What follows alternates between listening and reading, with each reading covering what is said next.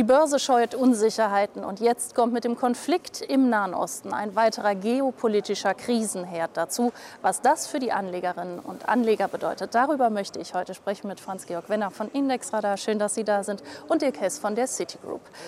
Herr Wenner, wir fangen vielleicht mal mit Ihnen an. Gold gilt als Krisenwährung und Öl ist auch schon wieder hochgegangen, jetzt seit dem Wochenende. Wie sollte man sich da jetzt am besten aufstellen als Anleger? Was bedeutet jetzt diese Entwicklung für mich in den kommenden Wochen? Ja, uns erreichen natürlich schreckliche Nachrichten aus dem Nahen Osten. Aber wenn man auf die Märkte schaut, die buchen das im Augenblick noch so ein bisschen als einen regionalen Konflikt ab. Öl ist angesprungen, das ist richtig, aber in anderen Assetklassen haben wir eigentlich keine größere Nervosität gesehen. Ähm, es ist im Augenblick noch so ein bisschen, ja, politische Börsen haben kurze Beine, das wird noch gespielt. Aber ich warne davor, ähm, die Situation kann natürlich sehr schnell eskalieren, wenn der Iran mit einbezogen wird, zum Beispiel dann auch Sanktionen verhängt werden. Man darf nicht vergessen, der Iran fördert pro Tag ungefähr 1,2 Millionen Barrel. Das ist ungefähr das, was die Förderkürzung von Saudi-Arabien und Russland bedeutet hat. Und das würde dann natürlich den Ölpreis wieder nach oben führen. Ähm, dennoch, noch ist die Situation vergleichsweise ruhig und auch die Länder wie zum Beispiel die USA und Saudi-Arabien haben eigentlich kein Interesse daran, dass der Ölpreis sehr lange auf einem hohen Niveau ist, denn er dämpft ja letztlich die Konsumbereitschaft, die Inflation würde stark steigen und die USA haben ja auch ihre strategischen Ölreserven deutlich heruntergefahren. Die müssen wieder aufgefüllt werden. Von daher daher noch ist es ruhig, aber das muss man natürlich im Blick behalten. Aber Sie haben es ja gerade schon angesprochen, es könnten potenziell viele wichtige Länder für die Weltwirtschaft mit einbezogen werden. Wichtige Förderländer von Öl sind eben im Nahen Osten. Was denken Sie denn trotzdem so für die weitere Entwicklung jetzt gerade beim Ölpreis? Sollten sich Anleger jetzt gerade neu strukturieren und aufstellen? Ich würde eigentlich beim Ölpreis normalerweise nicht mehr so viel erwarten. Ich gehe davon aus, dass die Situation sich zumindest mal etwas beruhigt, der Aufschlag beim Ölpreis vielleicht noch erhalten bleibt. Aber wie ich schon sagte, ich sehe eigentlich die beiden Ölsorten WTI, also amerikanisches Öl, Nordseeöl, nicht über 100 Dollar je Barrel, solange die Situation so ruhig bleibt. Und äh, wenn man sich jetzt auch mal Saisonalitäten anschaut, Öl tendiert normalerweise zum Jahresende etwas schwächer. Und auch am Terminmarkt, die eigentlich professionellen Marktakteure sehen im Augenblick noch eine klare Backwardation. Das heißt, die die zukünftigen Ölkontrakte werden billiger gepreist gegenüber dem aktuellen Niveau und deshalb eher noch abwärts gerichtet. Herr Hess, Sie haben die Produkte im Blick. Was äh, könnten sich Anlegerinnen und Anleger denn aufgrund der derzeitigen Situation mal anschauen? Es kommt natürlich darauf an, wie mein Szenario ist. Äh, zum einen, wie Franz Georg sagt, Öl irgendwo bis maximal 100, wobei das sind ja immer noch dann 15 Dollar gut, äh, muss man dazu sagen. Das wäre noch schon gute 20 oder so, so 18, 17, 18 Prozent, was Öl noch äh, dann, dann steigen würde. Wenn ich wirklich glaube, dass Öl in Richtung der, der 100 geht, ist natürlich immer die Frage, wo, bis wann geht es dahin. Wenn das Ganze sehr kurzfristig passiert, dann kann man durchaus mit normalen Knockout-Produkten, mit Turbo-Optionsscheinen ähm, auf Öl setzen. Äh, wenn man aber ein bisschen, bisschen länger das ganze Szenario spielen sollte, sollte man eher mal lieber über einen Optionsschein nachdenken, weil nämlich dann ist nämlich der Vorteil, die Bezugsgröße des Optionsscheins ist laufzeitgebunden und dann kommt die sogenannte Backwardation nämlich ins Spiel. Äh, Backwardation bedeutet halt, dass in der Zukunft Öl billiger gehandelt wird als momentan. Das heißt, ich habe eine billigere Basis, als es momentan gehandelt wird. Und wenn der Ölpreis da, da bleibt, wo er jetzt ist, oder sogar noch darüber hinaussteigt, habe ich etwas bessere Chancen, auch Gewinne zu erzielen. Von daher, es liegt erstmal an meiner persönlichen Meinung als Investor. Ähm, wenn jemand äh, dem, dem positiven Szenario glaubt, dass halt einfach die Verknappung bleibt, dass eventuell der Konflikt noch ein bisschen eskaliert, was wir alle nicht hoffen, aber wenn ich äh, über das Szenario spreche, dann wären diese beiden Produkte eigentlich gar nicht so verkehrt. Krisenwährung Gold, wie könnte ich mich da im Moment positionieren? Mit welchen Produkten? Es ist immer die Frage, ist es Krisenwährung, ist es keine Krisenwährung? Ich meine, Öl hat reagiert, aber jetzt muss man da auch mal nochmal zum Öl zurück. Das war schon bei 95 Dollar vorher, bevor das, äh, das passiert ist. Und auch Gold war dieses Jahr schon deutlich fester, als wir es momentan haben. Gold hat reagiert, 2,7 Prozent. Da ist auch die Frage, wird es denn wirklich stärker noch steigen? Was muss denn wirklich passieren, dass der Goldpreis deutlich anzieht? Das ist alles noch ein bisschen sehr vage, die ganze Situation. Ähm, Всем von daher eigentlich ähnlich.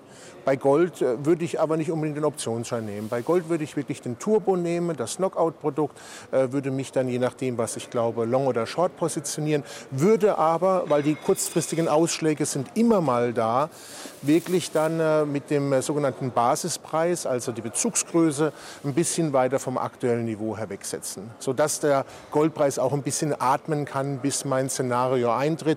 Und da denke ich schon mal, dass wir da so 10 15 weiter weg sein sollte ähm, oder wenn man noch defensiver sein möchte, noch weiter weg den sogenannten ba den Basispreis setzt. Herr Wenner, unterstützen Sie die Meinung?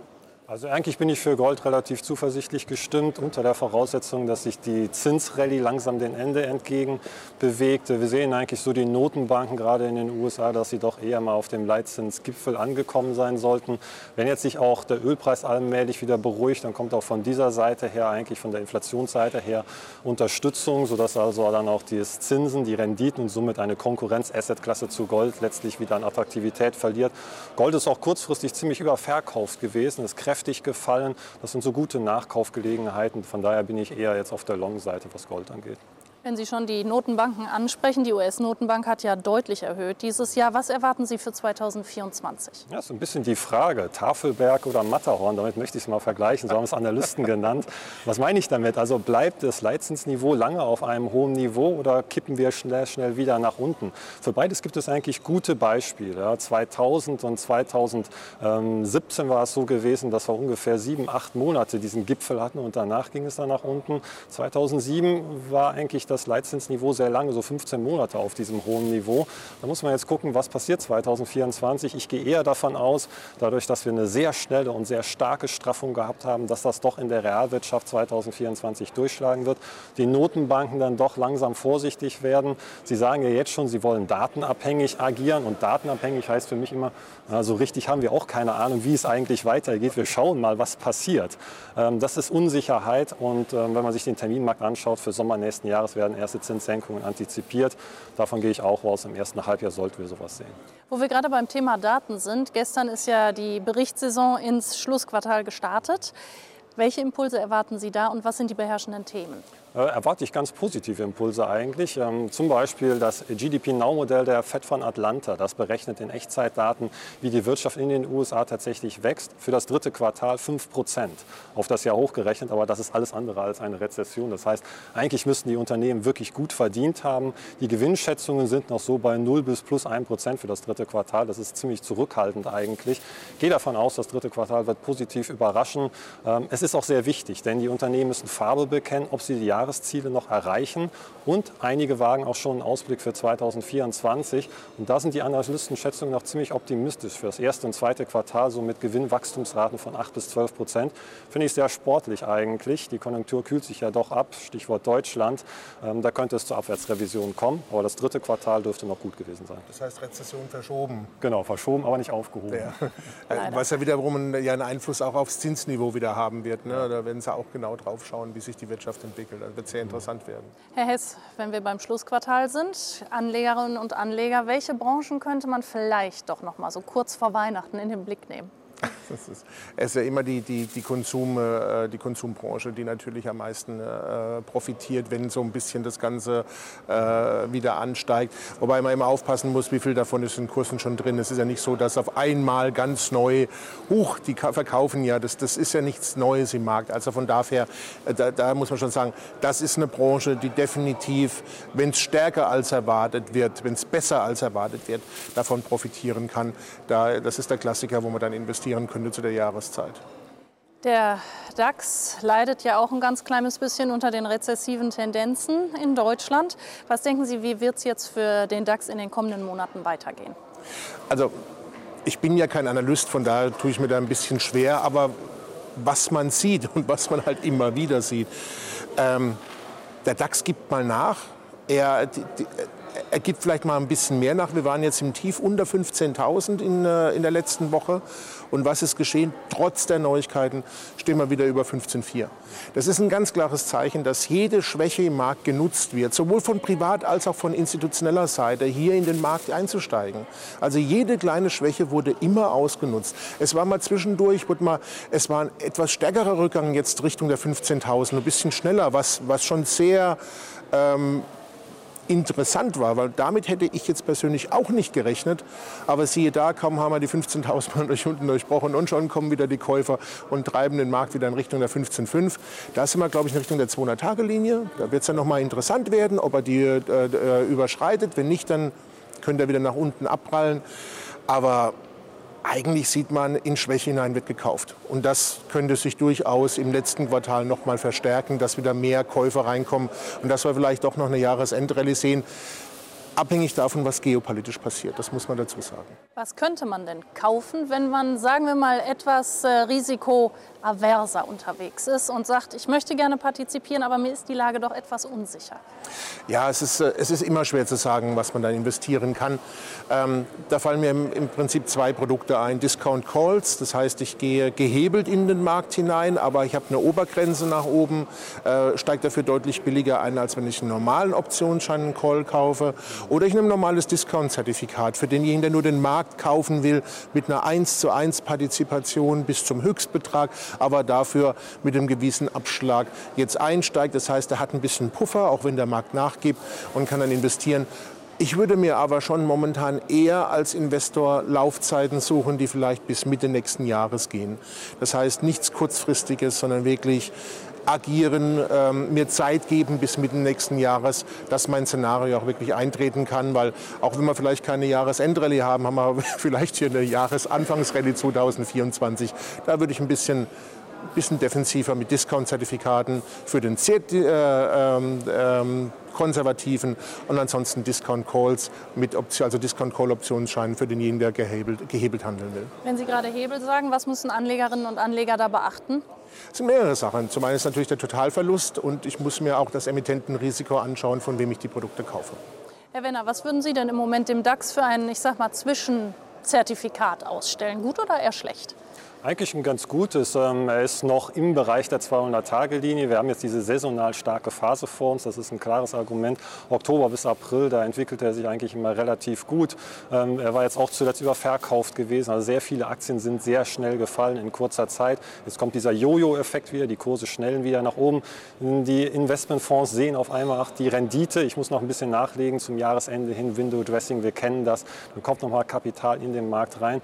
Und wir haben uns das auch mal bei Index gerade angeschaut. Also also wenn der DAX zum jetzigen Zeitpunkt, Mitte Oktober, unter seiner 200-Tage-Linie war, dann war er in gut 65 Prozent der Fälle am Silvester sogar noch höher gewesen. Im Durchschnitt ging es drei bis vier Prozent weiter nach oben. Wir haben so ein paar Hürden vor uns. Ähm, Dirk hat schon gesagt, die 200-Tage-Linie bei 15.700, eine ehemalige Barriere bei 15.900, eine offene Kurslücke bei 16.200. Ich persönlich würde eher die amerikanischen Indizes leicht bevorzugen, vor dem Hintergrund, dass die Zinsen eher ihr Hochpunkt ausgebildet haben, wie im Oktober vergangenen Jahres. Also damit eben auch Technologieaktien eigentlich noch mehr Rückenwind erhalten, also insbesondere die großen Schwergewichte und den DAX- und Euro-Aktien eher ein bisschen untergewichten.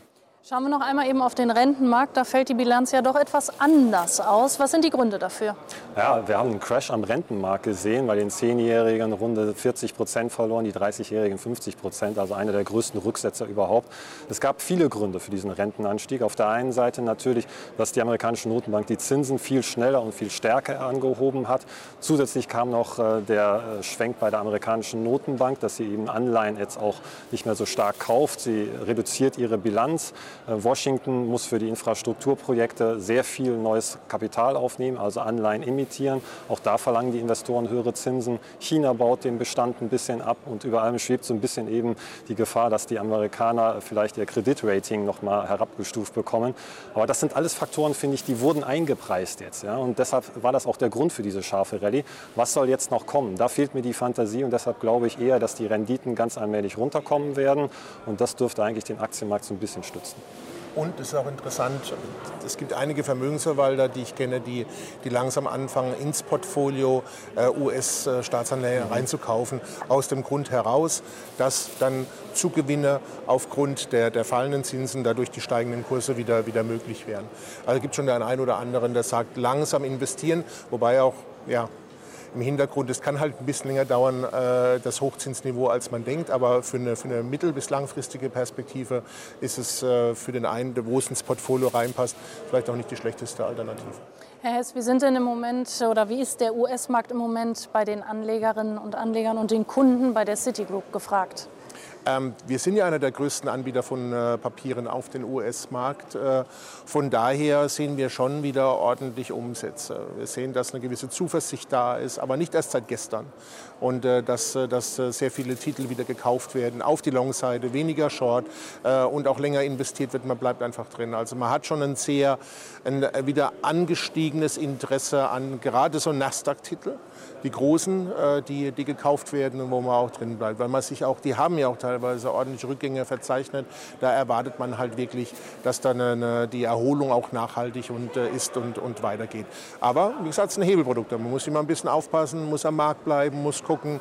Ähm, aber die Chancen sind zumindest mal von Seiten der Anleger oder die, die Anleger rechnen sich hohe Chancen aus, die, die Aktien long zu gehen über Hebelpapiere. Ja, im Moment sollte man wirklich mit dem Auge ganz genau am Markt sein, damit man nichts verpasst. Dirk Hess von der Citigroup und Franz-Georg Wenner von Indexradar. Ich danke Ihnen für das, was Sie gerade erläutert haben und Ihnen danke ich fürs Zuschauen.